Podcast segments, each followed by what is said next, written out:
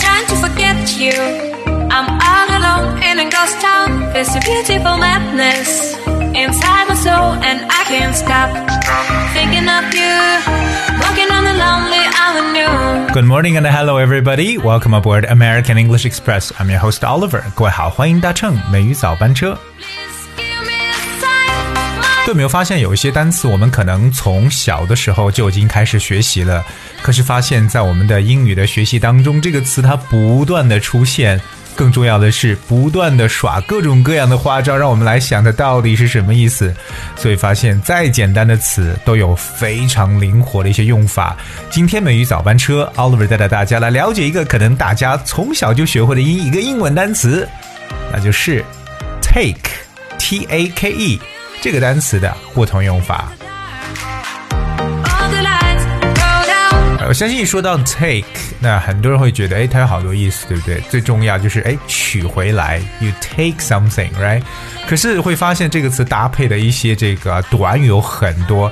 可是今天呢，我想跟大家来去具体聊的是这个单词在口语当中有哪些代替的一些用法，是需要各位好好来去记住的。love so. Alright, so we talk about the word take that's basically used in the very informal situation, like in um, spoken English. Alright, so let's start with the first one. OK，平时我们生活当中啊，比如说去，当你决定买一个东西的时候，对吧？哎，问这个店长，哎，这个这个多少多少钱？当你决定要购买的时候，千万不要说 I will buy it. OK，I、will buy it. 我们正确的说法是 I will take it. I will take it. 哎，所以如果你想买这个东西，决定买了，哎，你要告诉对方，I'll take it，I'll take it，OK，、就不要再说 I will buy it，这样就怪怪的。Alright, let's check out another um sentence. 另外一个，那另外一个呢，也是我们可能在经常跟朋友之间聊天的时候会说到一些事情。哎，这个时候呢，可能会提示一下对方，Hey, don't take it personal. Don't take it personal. Alright, don't take it personal 可以表示不要往心里去。那其实更重要的是，不要觉得这个东西是针对你的就行。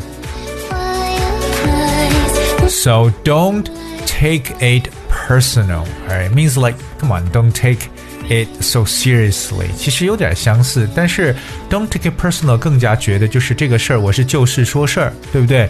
不要把它觉得是针对你的就行了。So don't take it personal. Take my hand 在上课的时候啊，可能上了一段时间，老师会说：“Hey guys, let's take a break, right? Let's take a break。” 这句话大家都喜欢听。Let's take a break，意思就是我们休息一下。Take a break means take a rest。可是接下来这个 Let's take five，你觉得是什么意思呢？Let's take five，five 就是五这个数字。Let's take five。其实大家千万不要多想，Let's take five means let's take a five minutes break， 就表示说我们来休息五分钟的意思。可是会发现呢人都很懒的，都不愿意说五分钟，都不说完整，直接说 Let's take five，meaning that we have a five minutes break。在英文当中还有一个跟 take 相啊、相搭配的这么一个呃成语，我觉得特别好玩，跟我们中文中有一个说法非常相似。So here it goes. It says, "It takes two to tango." It takes two to tango. 这个句子在以前的美语早班车跟大家去分享过。我们知道 tango t a n g o 是一种舞蹈，对不对？特别在 Argentina 阿根廷人特别喜欢跳的一种舞蹈。Tango 就是叫踏歌，right 或探歌。探歌 tango，but it takes two to tango，就是要两个人才能跳 tango，一个人没有法去跳的，所以 it takes to tango 就是符合我们中国文化中常说的一个巴掌拍不响。所以各位记住了吗？It takes two to tango。而在我们平常做事情的时候，当你可能不大清楚这个结局会怎么样，可是你仍然愿意来去尝试一下，something like you wanna give it a try。You want to give it a shot？那么今天再教你一种新的说法，可以讲 I'll take my chances。I'll take my chances，哎，就表示我愿意呢冒险一试，我愿意呢来试一下。I'll take my chances. It means that I want to give it a try or I want to give it a shot. 所以下次自己想要再去尝试什么东西的时候呢，就可以说 I'll take my chances。好，接下来呢是我们很多人都喜欢说的一句话，对不对？特别当啊，你听到别人说这句话之后，你会心里特别开心，就觉得哇，我终于不用操心了。这句话是什么呢？就是 I'll take care of it。 I'll take care of it，意思是交给我办吧，我来处理这个事情，我来把它搞定。I'll take care of it 啊，最喜欢别人这样去讲，对不对？就可以不用自己来做这个事情了，because someone else is taking care of it. So I'll take care of it means like I'll see to it, or I'll attend to it, I will deal with it. Alright，其实有很多种比较灵活的说法，就像我刚刚所说的，哎，我来处理这个事情，交给我好了，I'll deal with it。 deal with 这个说过了，对不对？or I'll attend to it，因为英文的短语 attend to。A T T E N D attend to 也有表示这种照料、照顾的意思，或者还有一个这么口语的说法，I'll see to it，就眼睛 see 这个动词，I'll see to it，I'll take care of it。Come on, don't worry, I'll take care of it. Don't worry about your English because American English Express is gonna take care of it. 所以不用担心的英文，每一早班车呢会帮你的，但是你要坚持每天收听哦。Take my hand now, stay Alright，那另外我们再看一下呢，在英文中对 take 的这个单词的一个其他的一些口语表达。接下来这个叫做 it takes time。哎，我们常常说 it takes time。什么叫 it takes time？因为我们学过一个短语叫 take someone some time to do something，right？就是花某人多长时间做什么事情。所以，当我们觉得这个事情你急不来，对不对？它需要耗时间的。It takes time. Come on, give it some time. It takes time means like 花时间，对不对？当然，我们也学过一个形容词叫 time consuming。If you say something that is time consuming，就表示非常耗时的一层意思。但是至少你要知道，it takes time 表示 这个东西啊花时间。 that is shine. So same things like you learn a language, right? A foreign language especially, it takes time and effort. So give it some time. Take my hand now, stay 而接下来和大家分享的这个呢，也是我们经常挂在嘴边的一个句子了。OK，就是特别当你很坚决去做一个事情的时候，你已经不再去计较它会出现什么样的后果。这个时候呢，你就可以常说，Well, I'm gonna do it, whatever it takes. I'm gonna do it, whatever it takes.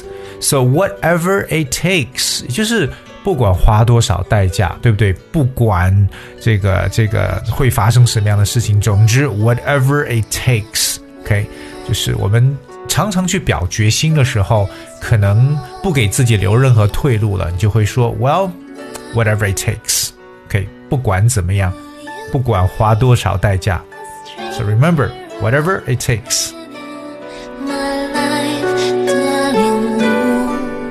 接下来呢，跟大家继续来分享的这个就是，哎，你要相信我啊，听我的。那其实说你要相信我，听我的，我相信很多人会想到 believe 这个词，come on，believe me，right？